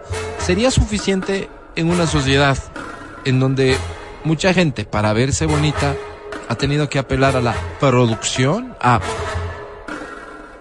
cambiarse algunas partes de su rostro? Estamos hablando de lo bonitos que se ven, de su cara, de su rostro. ¿Es confiable una persona bonita? ¿Puedes dar por hecho que es genéticamente bonita? Tu respuesta, Adri Mancero.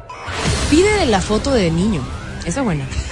claro, ahí sí no hay, no hay nada que te pueda engañar. Pues le ves si era orejón, si era narizón, si era morenito, Claro, soy blanco. Pero si es morenito, no, no, no, pues hay pues un no, pues, blanqueamiento. o, al revés, si era blanquito y, y el pantone. morenito, así. El pantone claro, le ves el pantone, pero le ves como, como, o de los hermanos, pues, o de, de, los papás, fotos, para ver cómo, cómo salen, pues. Digo de la forma más cruda, fría. No, no, no, no pero, pero me parece útil. Pero, pero pídele una foto de la infancia, pues.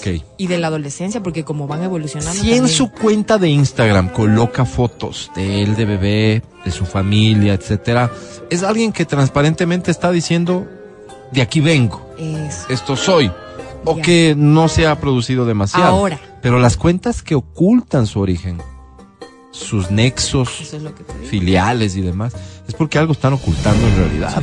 Y también otra vieja confiable por ejemplo, si tienen hermanos o hermanas que tienen hijos, mira cómo le salieron, pues.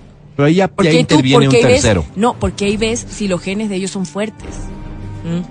Ah, sí, si está parecido a la hermana. Qué lógica no tan tiene lógica. Claro, y no, tienes ¿cómo no tiene lógica? Claro, claro, tú La- ves la- si, si, si, esa, si esa, esa, esos La, genes la- la carga genética no sí. es no es general, pues. Si fuera general, todos los hijos seríamos iguales. No tiene lógica. Pero algo le ¿quién ves impone? predominante. Te pareces más a uno hay que a otro, sí, ¿no? claro. Pero fíjate tú, en nosotros tres. Sí. Como La carga genética, por ejemplo, Cristina y tú tienen una carga genética de mi padre súper fuerte. Sí. Y yo de mi madre. Mis hijos, sin embargo. Me incomoda que hables de mi familia, pero sigue. Ok, ya, no. Digamos que X con X va, da Y. Ya. A lo que voy es a esto. A que X posiblemente tus hijos tengan una carga genética Calle. distinta No, a la pero, que pero, podría pero. tener tu hermana, siendo los dos hijos de la misma Pero mamá. por Pero lo ahí menos tienes ves unas rasgos, rasgos. unas Pero pistas. unos Ah, salen A ver, estamos hablando, estamos Es hablando de, que la belleza física, ¿no es cierto?, puede cambiar. Mírale el pelo, y de eso estamos hablando, estamos Ah, hablando de que, de que es importante verse bien. En este mundo te obliga a verte bien. Entonces, esto pasa por No digamos, me engañan, lo más Alvarito. fácil de manejar, no espérate, ya llegamos. engañan. Lo más fácil de manejar que sería que la, la vestimenta, el look, el peinado, porque eso depende No, de porque que- vos ves la familia, Álvaro. Vos dices, venga, venga, pase a tomarse un cafecito. Entonces él dice, no, no, no, no, no, mejor no en mi casa. Pero tu, tu mamá me está diciendo que pase. No, no. Entonces y, están, y ahí pasas están los, los y ves esas portarretratos. fotos antiguas que tienen ahí, que parecen esas tribus de no contactados. Sí, sí, sí. Y guagua ahí, ahora ella es espectacular. Y vos dices, algo está mal aquí. Claro, algo o está fue mal adoptada, aquí. porque también podría darse la Claro, posibilidad. claro, claro. Y uno los ve y desengañaditos. Entonces eso le quita Claro, uno confianza. Y ojo, ojo, no, ojo, ojo, no, ojo. no. Al final yo estoy disfrutando, porque si es mi pareja, digamos, ¿no? La que llegó a ser así de guapa, de guapa, se ve muy bien y todo. Estoy disfrutando del resultado de todo su trabajo, su esfuerzo, etcétera. ¿Qué a tener que invertir en los hijos pero y no estamos nada? enfocándonos en la cruz, en, en la monta. Claro, ahí En es el la resultado. cosa. Ah, ahí sí no, ¿No es puedes hacer. Ahí no hay cómo cirugía. las próximas generaciones van a llegar. Oye, qué irresponsables son algunos, ¿no? ¿Por qué? Tienen hijos. Porque tienen hijos con unos feos, feos. Pero ya saben, ya ven lo que... Porque incluso hasta tienen otros hijos, ¿no? a veces ya vienen con hijos. Son feos. Y uno ya ve de dónde... Pero Oye, ahí uno está... Ahí uno ¿Alguien se atreve aquí a Oye. poner un caso específico sobre la mesa con Oye, nombre y apellido? El mío, pues Álvaro. El mío, el mío. Verás, vos le ves a mi papá en las fotos. Feo, feo. Inteligente, lindo, hermoso. Feo. Parecía cuy. Claro, Tiene una cara así como de cuy. Entonces yo digo, ¿cómo de este tipo salgo yo? Claro, Sin querer decir con esto que yo soy una maravilla, porque también Pero- soy feo. pero menos sí. feo, pues. Pero claro, ¿quién aporta ahí? Mi madre chonera. Ella aporta lo suyo. ¿Cómo se fijó la señora en este caballero? Ah, es si tú, historia. si tú te mezclas con una mujer guapa, guapa, el resultado lógicamente va a ser tener hijos más Mira- bonitos mira o los- no. mira las caleñas. No necesariamente. Las A caleñas, menos que mujeres tan hermosas, que que los digas, hombres no bueno, son, pues. O has escuchado que las mujeres dicen, no, el hombre caleño, qué guapo. Yo he escuchado del, del hombre francés, del hombre inglés, pero no del caleño. El caleño es un tipo cualquier, cualquier cosa. Pero tienen una mezcla que no sé por qué predomina la belleza de la madre y salen unas mujeres guapas. Guapísimas. Pero dicen que los hombres, eh, los niños eh, heredan la belleza de las mamás. Los, los, hijos varones Bueno, a mí no me fue muy bien. heredan la belleza de... la- la- también. ¿Quién dice? Eso decían Pero ¿no? regla, que la inteligencia no hay. de la Pero, madre. ¿cómo quién dice? Ahora les veo, ahora les veo. Regla no hay. Fuente de ese sentido, regla no Yo hay. leí en Wikipedia, ver. No, no, regla no hay, regla no hay. O sea, eh, aquí suceden tantas cosas, Te lo juro. pero la belleza... Volvamos al tema, por favor, porque ustedes maliciosamente tergiversan la conversación por donde de yo quería bebés, llevarla. Los bebés. Los bebés te delatan si es que eres feo, si fuiste feo, si fuiste Hay fea. bebés feos. Primero empecemos diciendo la verdad. Porque, no, es que todos los bebés son. No, señora. Todos No- los no hay bebés bebé no, feo. no. Usted No le ve guapo al suyo, eso es diferente. Ahora, que seas prudente, no se lo digas, evidentemente, para Claro. no herir sus sentimientos, ya. Pero, oye, Pero feo porque Oye, feo ¿qué porque dice? nace, ¿Qué- digamos, un parto dice? natural, salen hinchados los Hinchadi- bebés, no, moraditos. Hoy después, pues sigue Hinchadito pasando todo los bien. años, Después de cuántas feos. horas o días ver Como uno podría evaluar ya como- cómo es más el- la, la parte estética feitos. física del bebé. No, bueno. Que ya superó la hinchazón, este... Digamos que más o menos una semana, pero de ver las, las características al mes ya puedes tener Claro. un índice. Al mes puedes llegar a decir el bebé está guapo. Eh, podrías o ver está cierto. feo. ¿Qué dice la mamá zorrillo? Qué rico que huelen mis hijos, dice. ¿Me entiendes? O sea, hay unos guaguas que son feos. Vos dices ya, ya se arregla. Dos años, tres años. Y cuatro. nada, Ya se arregla. Este ya se 18, arregla. Cinco años, sí. A los 18, algo. No, algo pues a los se 18 compone. Ya se están hizo algo. todavía. Porque ya él mismo se corta el pelo, una cosa. Pero el guagua pasa siendo feo toda la vida. Pero ahí es lo que yo siempre les digo, y así con la honestidad en la mano, es como, por eso las- los, pa- los padres lo meten rápido en ballet, en karate, en alguna cosa donde destaquen los Bien, niños, bien. que son feos, Sí, y tú no, dices, imagínate. no lo voy a dejar así, pues. Está claro que, no es sea un niño más". que va a vivir de su belleza. No, pues rápido, rápido la mamá, a ver, métele No rápido se le en la van a danza las jazz, en alguna cosa. No, Oigan, solo una No, no pregunta. la va a en tener inglés. fácil. No, una- una- Hay que prepararlo. Métele en algo Una pequeña rápido. pregunta, una pequeña pregunta. Sí, pero adelante. Gracias.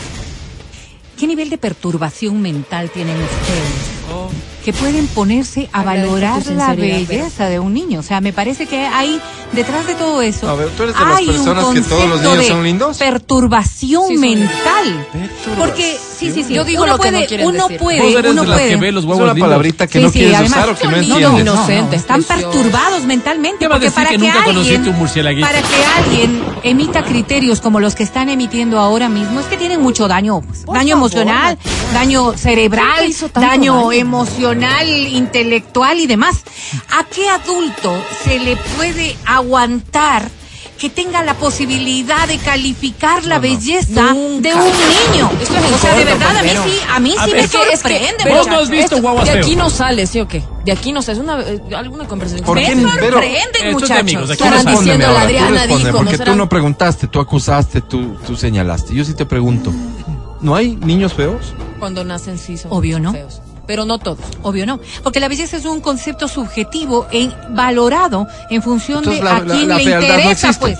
De a quién le La interesa. fealdad no existe. Sí, sí, sí. La belleza no existe. A ver, yo voy a decir algo que, que quizás verdad. eh, Ojalá algo más preciso. contradiga más todo lo que, lo que hemos estado Gábola. diciendo. Tú hacías una pregunta en inicio en función de ¿le, le importa al ecuatoriano la belleza?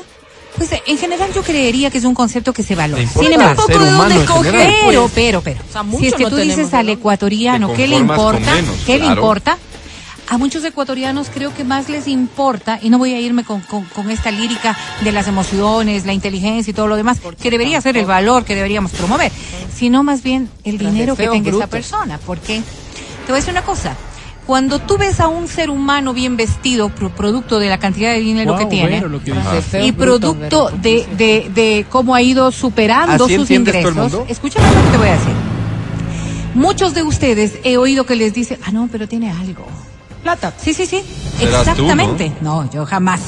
Pero va por ese concepto. Entonces, Ah. claro, en, eh, en un guapo, concepto mayoritario o en un concepto bastante, bastante difundido, para muchas personas la belleza física es corregible a través de algo que sí se busca de mejor manera, que es el ya. dinero. En Porque mi- con el dinero puedes ir a mejorar desde la cosa más elemental, como es con qué te vistes, hasta estos otros rasgos que, podrían ser correctos. necesariamente Oye, es eso pasa- sí, eso porque pasa todo pasa hombres. además Todo el mundo le pasa. por el buen gusto. Eso Sí, sí le pasa eso además porque si le importa no le importa. hombres, es decir, Estoy de acuerdo. Tú ves a una chica que no es muy agraciada, que más bien es feita, pero tiene una cuenta bancaria jugosa No, y le dices, eso. oye, ella es tonto, una... se mete con... Porque No, por, no por el hecho de saber que tiene dinero, Claro. No, no, no, no, evidentemente no, no, no, no, no. pues. Oye, O en sea, mi defensa debo decir que a mí me gustan los feos. eh, que el dinero Y ya. Y yo no es que feos con plata, na- feos y chiros. Y chiros además. Ay, No es que- otro Entonces, problema, pero no Claro, es un problema aire. que lo estoy diciendo. Abier- claro. Sabes que metiste la no pata puedo, ahorita, no ¿verdad? puedo ocultar mi feos y chiros. sabes que acabas de meter la No, pata. no, ¿eh? porque ya estoy reivindicándome, gracias a Dios. Lo que les puedo decir al respecto es que, claro, tienen ese no sé qué, que qué sé yo. Te, te voy Pero- a ayudar. O pero- sea, este sería el primer novio guapo que tengas. Podría ser. ¿Estás Claro, el novio guapo que no no me tengo enterado? novio primero. Pero que tengas si es que se llega a dar la tenga relación que está. Que estás Claro, fraguando. sería como lindo. ¿no? Sería la primera vez que tengas Sería un novio guapo, ¿verdad? interesante. No, Te no, acabo no. de ayudar. A ver, a ver, a ver, yo te voy a decir una cosa, porque Guapo, este guapo. Concepto plata, tampoco Adriana. es Sí, que es nuevo de la Adri. ¿Qué? O sea, lo dijo la otra vez. ¿Qué? A ella le gustan feos porque le gusta que admiren la mujer que tiene este feo. Eso es todo. Ni tonta que Pescadora de un bagres, concepto que pescadora es de bagres. pues. No distraigan la conversación, pero Bueno, Verónica ha dicho una cantidad de sandeces de ¿no? tor- pesas, o sea, qué pena ponerlo en esos términos, pero es verdad. O sea, la plata no te hace, no te cambia estéticamente, pues la plata No, te ayuda a adquirir cosas. Oigan, a vestirte mejor si es que tienes Lo buen que gusto. te decía Ya. yo es que qué tal un feo pobre. pero no tapen el No sol con tienes, un dedo. entonces claro, no tienes ninguna alternativa. Le diste la razón al, al presidente Moreno. No, no, no, te estoy diciendo clarito, Alvarito, te estoy diciendo. Si no me quieres escuchar ya no es problema mío. Le diste Pero la te razón. estoy diciendo claramente, Ay. fíjate Alvarito, a los ecuatorianos y a las ecuatorianas, ¿no es cierto? El concepto de belleza les es absolutamente subjetivo. Tanto es así. A cualquier Sí, sí, persona, escúchame, por favor. Tanto es así que tú ves personas que se han cambiado, se han modificado, han invertido y no se han arreglado, pues. Y a no eso están- quiero no decir. están mejor. Y no están mejor en el concepto general. Sí. Entonces, claro. Entonces, el ¿qué? dinero no lo es todo. No No puede lo es hacer todo. tampoco. Como la belleza no lo es todo, porque la Ah. subjetividad permite. Estamos hablando de la belleza. Fíjate, voy a decirte algo. Mujeres con bocas de este tamaño. O ¿Qué- con es senos este de tamaño? este tamaño. en radio.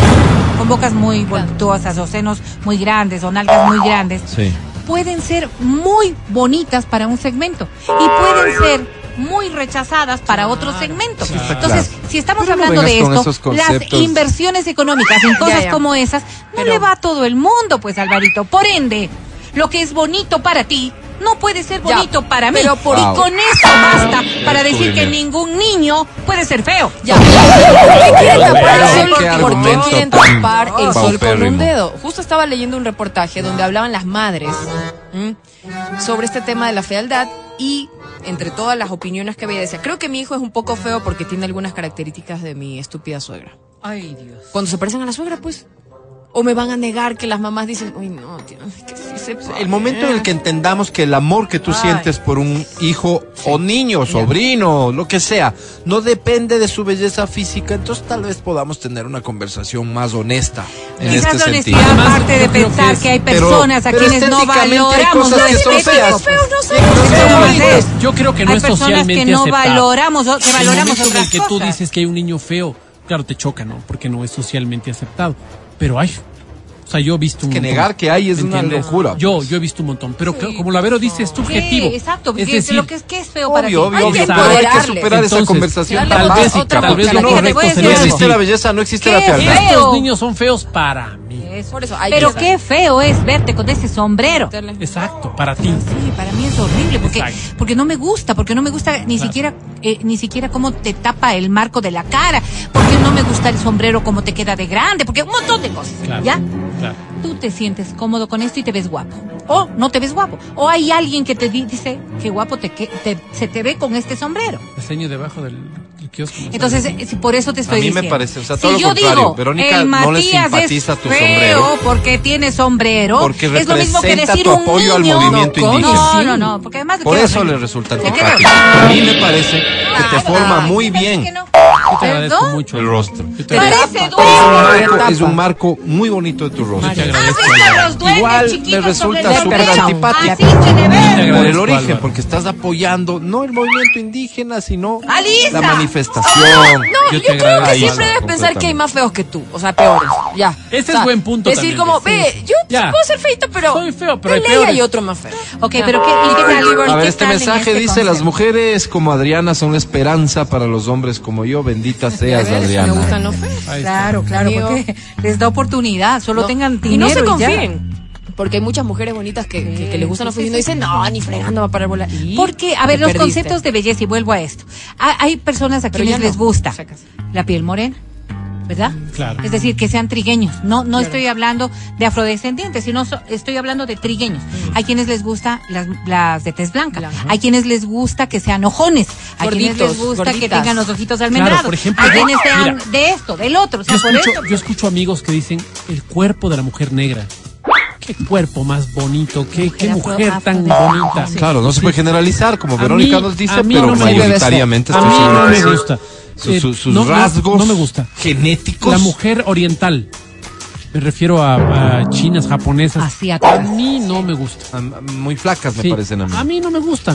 Tengo un hijo que muere, Muere. por las asiáticas. Sí, sí, hay Dice, una "Qué corriente en ese sentido, linda". así es. A mí no me gustan. Ahí te gustan más las mujeres más caderonas, A más mí me voluptuosas. gustan más rubias porque soy arribista. Ay, pero ¿qué tiene yo- que ver, pues? Como yo soy así medio complejadón, medio, Mira lo que dice aquí. Este, y, y además nos comparte su técnica. Dice, yo para tratar de ligar a una chica guapa le pregunto si ha tenido un novio feo. Ah. 98% me dice que no. Entonces le digo, ¿quieres tener uno? No.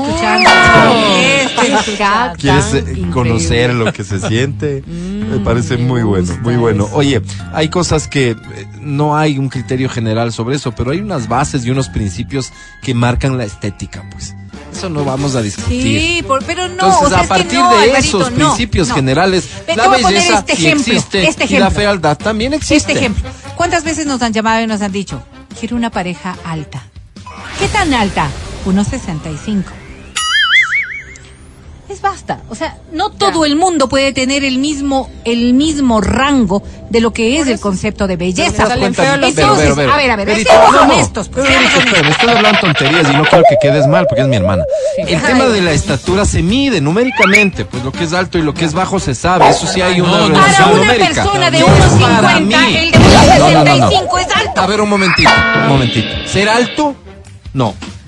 Es más grande que yo porque yo soy de esta estatura. No, no, no. No, no marca Lo si es alto o es pequeño. No es real, porque es solamente tu canal. Y yo veo que los hombres están, en este programa, están viendo como La caballitos belleza solo física, para en adelante. cambio, sí, no se mide, no hay. ¿No es cierto? Es, pasa por un montón de factores. Y lo que a ti te guste, bien decía Laverito, lo que a ti te guste, a ti te gustan más las rubias, Mati.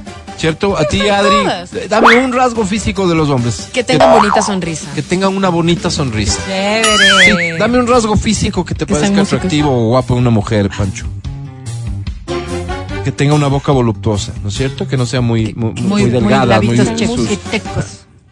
Habrá quien me diga, la mirada para mí es fundamental. Todo eso va construyendo, esta persona me gusta. Pancho Pero hay rasgos los labios. de la belleza que son innegables. La belleza existe, la fealdad existe. Por lo tanto, hay personas feas, hay personas bonitas. Sí, sí. Por lo tanto, Pero no para todo el mundo es hay niños feos Feo. y hay niños lindos.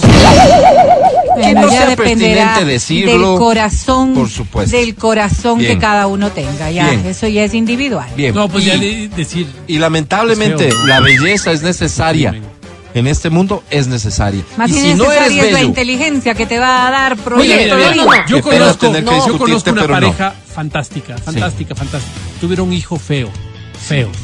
Pasa el tiempo y tienen un segundo hijito. y sale bonito. Entonces vos dijiste ya, vamos a ver con este cómo les va. Feo. Feo también. Competía con el primero. Entonces dijeron, ¿sabes qué? Y, y ellos, ¿no? Ellos dijeron, no. ¿sabes qué? Dijeron, tenemos una linda familia, son una linda familia, son una familia maravillosa ellos. Y se les ocurre tener un tercero. No, pero ahí era que lo digas. Al tercero ya nace la niña, pues. Fea. Fea. Yo tengo la esperanza de que crezca la niña y pueda O sea, arreglarse. está fea. Porque los varones, ¿qué se hacen, Álvaro? Se pueden peinan para un lado, para otro, pues son feos.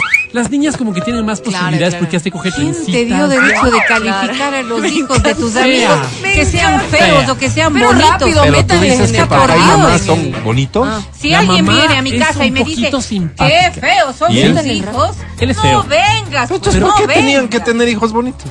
Tal vez por la mamá, tal vez porque la mamá Sí, jalaba que es para un apenas un lado. poquito. Sí, sí, sí, Pero- tal vez. Pero la mamá, yo no sé cómo se hace sin maquillaje la mamá y cómo se hace, se viste muy bonito. La respuesta está en los hijos. Exacto, entonces tal vez esta niña tiene esperanza. Perdóname, Mati, ¿tus hijos son feos o son bonitos? Feos, pues Vero. Vélez. ¿Sí? Feos, son. claro. ¿Qué Son creías que feos, ibas a pero no- escuchar, Vero? pero no- Por favor, Feos. Vero. Qué terrible padre eres. Vamos un corte, ya volvemos. Escucha el show de la papaya cuando quieras y donde quieras. Busca XFM Ecuador en Spotify. Síguenos y habilita las notificaciones. Vuelve a escuchar este programa en todas partes. En Spotify, XFM Ecuador. Ok,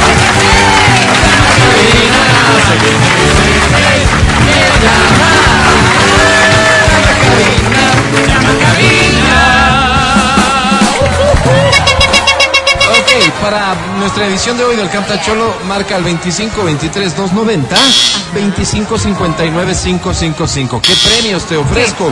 Tengo boletos para el concierto de Camilo. Ay, qué lindo. Boletos para el concierto de las Hash. Qué lindo. Boletos para el concierto de Fonseca. Qué. Boletos para el concierto de Alejandro Fernández.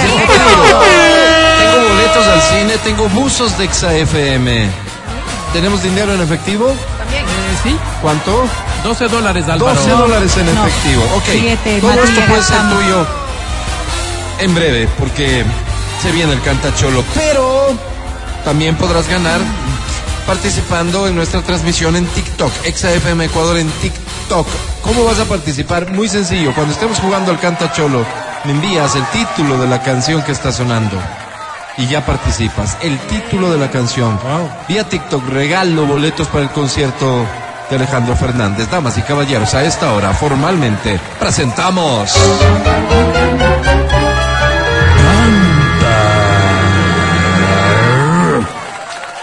Canta, cholo, canta, suelta la varón. Ya lo sabes tú, que quieres boletos para cualquier concierto, marcas la cabina, cantas la canción. Tú que quieres irte al potrillo, míranos en TikTok y me dices el título de esta. Comenzamos con esta, dice así.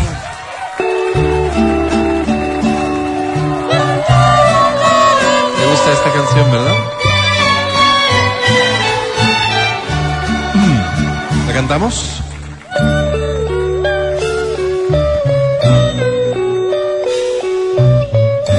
Es correcto. 8 de la mañana y 27 minutos. ¿Para qué me haces llorar? Canta fuerte. Que no ves que más no puedo. ¿Para qué me haces sufrir? Muy bien, Lucy. Que no ves que más no puedo. ¿Cómo dice? Yo nunca, nunca había llorado Fuerte, por favor. y menos de dolor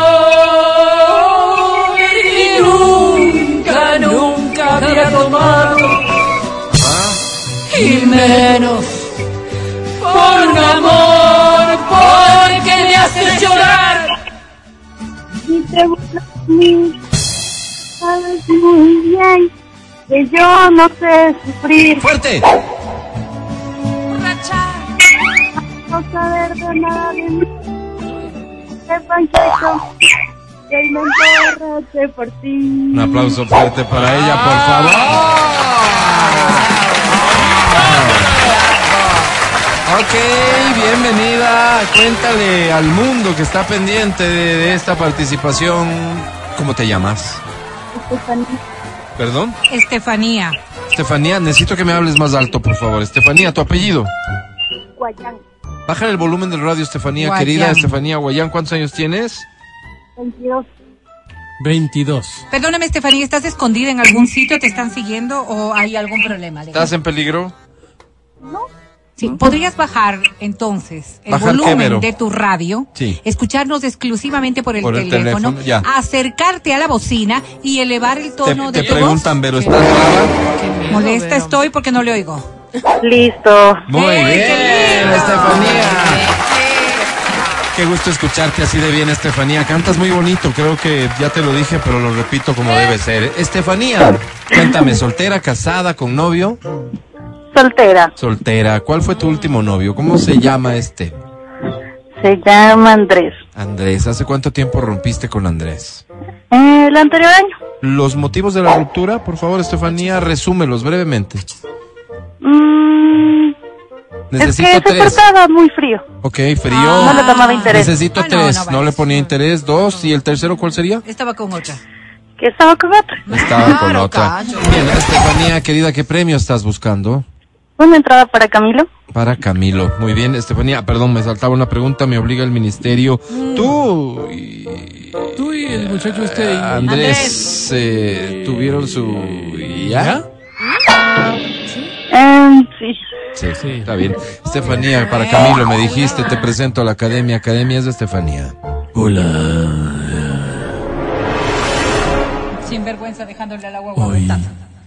que amo. Hoy que deseo. Hoy que me tiendo en los cojines del amor, solo hoy puedo dejar de lado el morbo y abrirle la puerta a la poesía. Qué bonito. A la poesía. A la poesía. Muy bonito. A la poesía. Don't ask me what you know is true. Mi querida Estefanía. Perdón, que te coja. No, digo, me gustaría invitarte a tomar un helado de cono, Estefanía, porque eres qué muchachita, chiquita. Ah. Porque el trago no, pues Vero, si tiene No, 22 no, años. No, pensé que decías No, no, no. otro tipo de, No, no. de- de heladito. Mi querida Estefanía, cantas muy bonito, Sí. afinas muy bonito, Así es. todo muy bonito, tienes una historia muy bonita, todo muy bonito. Sobre 10 tienes. Suerte, suerte, Steffi. Suerte. Suerte, Oh. Qué penita, qué penita. Álvaro, qué malo. Tengo otra canción. Yo lo que les pido, por favor, es que primero nunca perdamos la fe. Segundo, si quieres boletos para el concierto del Potrillo, te queda fácil. Si vas a TikTok, miras la transmisión en vivo, búscanos como XFM Ecuador y solo me dices cómo se llama la canción. Ya participaste con la anterior, en efecto, era Lucía Méndez, ¿para qué me haces llorar? Ahora vamos con esta. ¿Qué es? Cuando era chiquillo. Cuando era un chiquillo. Cuando era un chiquillo, qué alegría, jugando a la guerra, noche y día. saltando una verja, verte a ti, y así, en tus ojos, algo nuevo, descubrir. Sí, ahí va. Las rosas decían Sí. que eras mía, Suena bien, suena bien. Venga. y un gato me hacía Sí. compañía. Más fuerte. Desde que me dejaste, yo no sé por qué Fuerte. la ventana Fuerte. es más grande sin tu amor. Fuerte. El gato que está en nuestro cielo Venga. No va a volver a casa si no estás. No sabes, mi amor, Ajá. qué noche bella. Presiento que tú estás en esa estrella, el gato que está triste y azul. ¡Fuerte! Niña. Mi vida, lágrimas claras de primavera, el gato que está en una esquina, nunca se olvida que fuiste mía. Por favor. Un aplauso fuerte, por favor.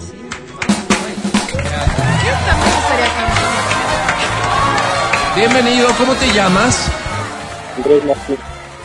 Rey Arturo. Rey Arturo. Rey Arturo, Rey qué gusto Arturo. conocerte. No, no te escuchamos. ¿Estás de ¿Cómo te llamas? Andrés Martín. Andrés, bienvenido, mi querido ¡Ay, estás Andy. bravo encima, man! No, no, no, bajo no, ey, ey, ey, respeten, por favor, Andrés, le gusta hablar bajo, no tiene por qué estar gritando tampoco. Andrés, querido, ¿cuántos años? 41. ¿A qué te dedicas, Andy? Este, ahorita estoy en la casita. ¿Sí? ¿No estás trabajando, No puedes estudiando, hablar nada, Andrés? en la casa. No, no, ahorita no, estoy haciendo los quehaceres. Ah, Muy bien, muy bien, Andrés. Este, El guagua llora, Andresito. hay un bebé ahí, ¿de quién es ese bebé? Mi hijo, Es tu hijo. ¿Qué edad tiene? Seis meses. Seis meses. Oye, hablábamos hace un rato de- de- del tema de la belleza y, y demás. Andrés, con la mano en el corazón, el bebé, ¿cómo se llama el bebé? El bebé. Emiliano, Emiliano, Tiene un nombre lindo. ¿es lindo o medio feo? Lindo. este, medio feo porque cuando nació era feo. Adulgado y Y ahora está medio feo. O sea, va Está mejorando. mutando. Va, va cogiendo color. Eso, Andresito, forma, espero que tu forma. esposa no te esté escuchando. Confiamos en que, en que se ponga bonito con el tiempo. Sí, Alvarita, gracias. Venga. Oye, Andrés, ¿qué premio estás buscando? Tú has de estar muy guapo, Andresito. verdad. Pues nosotros pues, desea- desearía un busito o una entrada al potrillo. Este, entonces, entonces si, tendrías que elegir entre el busito de EXA, no sé si el diminutivo es por cariño o, qué, o el boleto para el potrillo, ¿con qué te quedas? Este, por la edad que tengo me gusta el potrillo. El potrillo, muy bien. Entonces, vas, vas por un boleto para el concierto del señor Alejandro Fernández, el potrillo, Academia. Te presento, Andrés. Hola. La luz que emite mi aura ilumina los rincones de mis más perversos deseos. Cállate, Andresito. Hoy que la vida ya me ha dado coitos en abundancia, no puedo sino caer de rodillas y, y agradecer. All that I have is all that you've given me.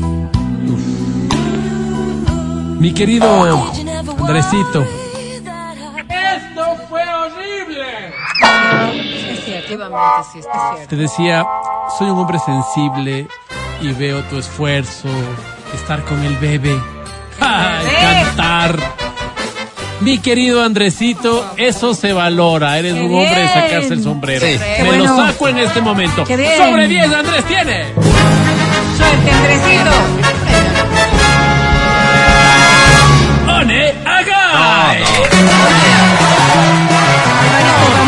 Vamos a la pausa. Qué bueno que tomé medidas preventivas. El boleto para el concierto de Alejandro Fernández, al menos de seguro, lo regalamos en este momento entre quienes respondieron acertadamente a qué canciones colocamos. Esto en TikTok, ExaFM Ecuador, transmisión. Hacemos lives del programa en ExaFM Ecuador en TikTok, así que si en algún momento no tienes un radio a tu alcance, ahí también puedes escuchar y mirar el programa. Corte y volvemos, no te vayas. El podcast del show de la papaya. Con Matías, Verónica, Adriana y Álvaro. Seguimos con el show de la papaya en Exa FM. Ahora presentamos No me cansaré de aclarar que esto no es como una candidatura, no es que yo tengo que demostrar que yo tengo resuelto el tema para poderte ayudar, no. Yo no tengo resuelta mi parte sentimental, pero sí te puedo ayudar. Nadie se interesa en mí, pero es en mí, pues. En ti seguro se van a interesar. Por eso envía ahora mismo un mensaje al 099-2500-993 y sé parte de Almas Solitarias. El clasificado del amor. Casi todos sabemos que Pero pocos. pero pocos sabemos amar. Es que amar y querer no es igual. Amar es sufrir. No es igual. Bien, no voy a darte tiempo para enviar mensajes Mande. porque ya recibí ayer mensajes. Ah, Desde ayer estamos fue. recibiendo mensajes, así que 537. básicamente voy a dar lectura a los preseleccionados. Atención, ya, este es el primero. Dice así, estimados amigos de Almas El Solitarias. clasificado del amor. He escuchado mucho su segmento y creo que es el espacio para poder reencontrarme con el amor. Me llamo Miguel y soy un hombre de 36 años. Hola, Miguel. Estoy soltero, pero no por decisión mía, sino de la vida. Amé locamente a una mujer que ahora es la esposa de otro. Opa. Me dejó en el altar No te puedo creer. y sufrí el bochorno de todo mi círculo No, íntimo. eso Ya ha pasado de esto tres años y creo estar listo para volver a creer en alguien, Qué triste. para volver a creer en el amor. Qué duro. Busco. Tal vez ya no recuerdes que yo, fui el primero. Busco mujer que haya sufrido decepciones amorosas en la vida, que busque a alguien que la pueda entender. Busco que sea honesta, que diga la verdad, cueste lo que cueste, Como tú, que en su mente tenga a la familia como lo más importante, Bonito. pero sobre cualquier otra cosa, ¿Qué? que se dé la oportunidad de volver a creer en el amor. Bonito. Álvaro. Bien. Postdata, a manera de postdata, dice, les pregunto, ¿ustedes aún creen en el amor? Sí, me cuesta, pero sí. Mi voz se escuchará. Que sí. ¿Creo en qué? Mi silencio te hablará. Pensaba, me guardaba esta información para el final, pero de una vez estamos escuchando hoy por hoy mi playlist personal favorita. Si quieres un copy, me avisas. ¿Ok? Sigo. Amigos de Almas Solas, Almas solitarias. El clasificado del amor. soy Lupiano. Hola, Lupiano. ¿Cómo le ponen piano, pobre hombre? En mi adolescencia creía que era normal o que solo yo Llamarse experimentaba esta... Silencio, Vero. Esta avalancha que siento que me recorre el bajo vientre. No lo comenté con nadie porque me avergonzaba. veía a mis compañeras, no con la dulzura con la que las veían mis demás compañeros, yo las observaba con lascivia, con intenso morbo que desdibujaba su fragilidad juvenil Uy, Álvaro. y las convertía en perfectos prospectos para mis desviaciones. Uy, Álvaro. ¿A cuántas habré hecho mías en mi imaginación durante las desocupadas y solitarias tardes de colegio, mientras pasaba en la casa de una tía? Luego supe que lo que experimentaba era normal, pero me No. quedó ese sabor de boca de lo malsano, de lo Claro, pecaminoso, si eres pervertido, eres pervertido, ¿no? del mal. No es lo normal. El baño de mi tía fue testigo de las veces en que el deseo se materializó. Perdón, en lo que durante muchos años llamé el jarabe de la pasión. Por favor, Dios mío. Busco.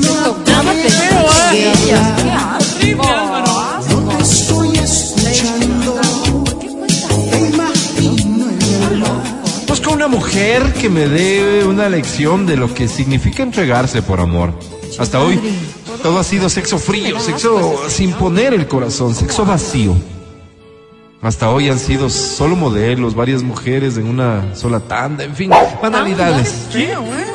Hoy busco una, solo una, para que me haga comprender el significado de la importancia del dedicarle a una persona la vida entera. De chuparnos un helado mientras caminamos por la calle previo a ingresar al hotel. Espero descubrir con ella aquellas facetas que tal vez yo mismo me he negado a conocer. Qué bonito.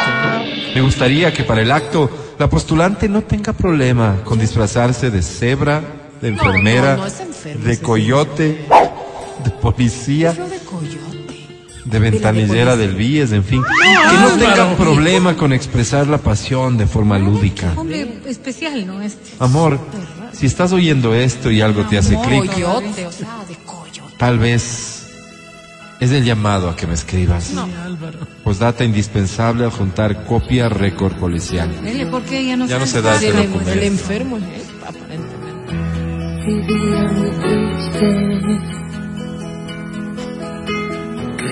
Mandan ahorita un mensaje, dice de un récord anterior, entonces. No, no. Del último que tenga, ¿ok?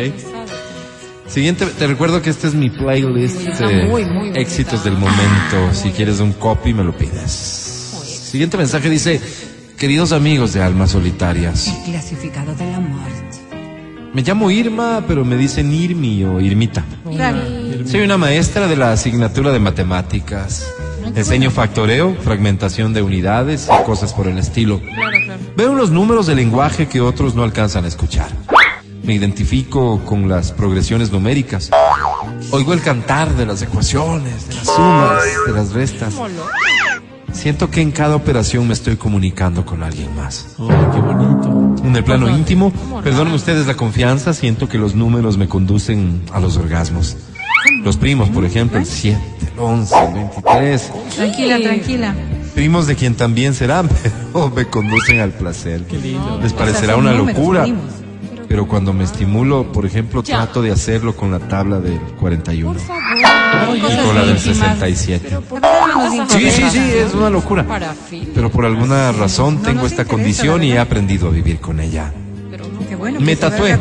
¿Qué? Ah, Para ser un poco picantona, un uno más uno igual tres. Uy. ¿qué Me lo tatué en uno de mis glúteos muy cerca del ano. Ay, pero ¿por qué? ¿Y qué tiene de picante eso? Álvaro, no. Al que de paso, o sea, al ano, al que de paso considero la entrada a la vida. Es que además leo mucho sobre filosofía prehispánica y en el monte de Venus me tatué, me tatué, perdón, una letra manuscrita, la pala- en letra manuscrita la palabra tangente. Ay, Uy, me no. prendí, Álvaro, me prendí. tan- A mis amantes, cuando bajan a darse una vueltita por ahí, leen tangente. Yo les sé decir tangente y mira dónde estás poniendo la boquita. No, no, no, no. Eso, es.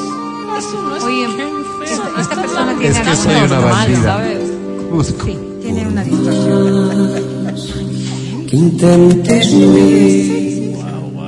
Y cuando hables de mí, digas que todo acabó. Busco trabajo estable en algún colegio que quede por Nayón o sus alrededores. Espero afiliación y beneficios de ley. Favor, escríbanme para reenviarles mi hoja de vida. Postdata. Esto no puede ser. Don Álvaro, con su voz me gustaría escuchar esto. Dígalo susurrando, por favor. Uno más uno. Son tres. ¡Wow, Álvaro! Oh, Dios. Volver. Mira cómo me puse. Dime por qué Robin vine arrastrarme a un mundo sin ti. Mensaje más, atención por favor, este dice amigos de almas solitarias. Del amor. Gracias. Sí, gracias. Me llamo Betsabe. Hola, Betsa. Mi apellido les pongo abajito, les ruego mantenerlo solo para su registro. Ok. Soy lo que el machismo troglodita llama una golosa. Me encanta el salchichón, la morcilla gruesa, ¡Álvaro! el chorizo ese que te deja quieta. ¡Álvaro! Y es que tengo una especialidad en carnes y embutidos en la afamada Escuela de Gastronomía Mi Chuletota, de la ciudad de Arenillas. ¿Dónde queda Arenilla? Creo que me encanta la carne en general. Les contaba, soy lo que el machismo troglodita llama vulgarmente una golosa. ¿Por qué el machismo? No entiendo. Y es que me encanta por atrás. Por Ustedes no favor, saben. estar contando Atrás de mi casa hay una especie de parquecito. Pues me encanta. Yo vivo fascinada al poder respirar aire puro. Claro, cualquiera. Y salir de cuando en cuando a leer un buen libro. Está muy bien. A ratos tengo el problema de cambiarme de tema con facilidad y me disculpo por eso. Soy, como bien dije, lo que el machismo troglodita y heteropatriarcal llama sin vacilación una golosa. Entiendo por qué. Ustedes no saben, me encanta estar en cuatro. De hecho, la mayor parte de mi vida la paso en cuatro. O bueno, en cinco actividades al mismo tiempo. Y es que necesito estar ocupada claro. porque si no me siento inútil. Ayer hablaba por Skype, hacía tortillas de verde, veía la novela y arreglaba la mesa para la Sí merienda. me pasa, sí me pasa, sí me pasa. Perdonen una vez más, incurrí en esto. Soy, para finalizar, lo que el machismo ¿Por troglodita que invisibiliza a las mujeres ha dado por llamar una golosa. No entiendo por qué. Me gusta que me abran las patas de los lentes, de los lentes, Ah. que me ponga la silla en los restaurantes, que me abran la puerta del auto, Claro, que me den la chaqueta cuando hace frío. Un nombre distinto. Me gustan los caballeros. Esa especie en extinción que rara vez se ve uno por la calle. Busco. Desde que empezamos juntos a ser Esta tu pareja, playlist. en el juego de tu amor solo fui una piedra. Termino el programa y se las paso con gusto. Gracias, Paciencia, por favor. Busco, busco ¿Qué macho busca? que me someta, ¿Perdón? me cele, me ¿Perdón? utilice, ¿Me utilizo? me vaya votando luego. No, pero ¿cómo Me gusta eso? sentirme dominada. Me gusta que cuando él haya satisfecho sus necesidades, me ponga un billete de 10 en el velador. ¿Cómo? Me gusta Que me manden como- Uber. Me gusta que me hagan la del pavo. Me gusta No, que me den feria. Me gusta oye. el macho que es desalmado. Luego del acto, un par de días después, en cambio, me gusta que me llame, que tenga detalles conmigo, que me lleve a comer, que me entregue regalos cursis. Me gusta que me trate como la dama que soy. Sí, señor. Eso Claro, sería. pero- pero está Ojalá que estés Ojalá ahí, mil gracias. Suerte, ojalá tengas suerte. Hasta pronto. Bebé. Hoy no, bebé, como le pone. Gracias por confiar en los servicios de almas solitarias. El clasificado del amor. Un segmento exclusivo del show de la papaya, que también se despide. Sabemos amar.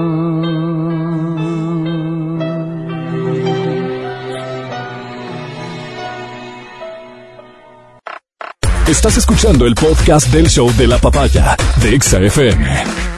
Se despide, pero solo hasta mañana. Después de las 9 estaremos de vuelta contigo en Exa FM. Gracias, mi querido Pancho. Gracias, Vale. Gracias a Feli en Democracia TV. Gracias, Majo, también en Democracia TV y en las redes sociales de Exa FM. Mi querido Matías Dávila, que estés muy bien, señor. Hasta mañana. Amigo querido, muchísimas gracias a las personas que nos han escuchado igual. Muchas gracias. Nos vemos el día de mañana. Chao, chao. Adri Mancero, que estés muy bien. Hasta mañana. Chao, bebés, los quiero. Ay, qué linda. La qué samba. Y el tono de voz, todo, o sea, se la cree completita. Verónica Rosero, hasta mañana. Hasta mañana, que los esperamos aquí en el show de la papaya. Feliz tarde, coman rico. Coman rico. Solo soy Álvaro Rosero. El más humilde de sus servidores. Hasta mañana, que estés bien, chao, bye.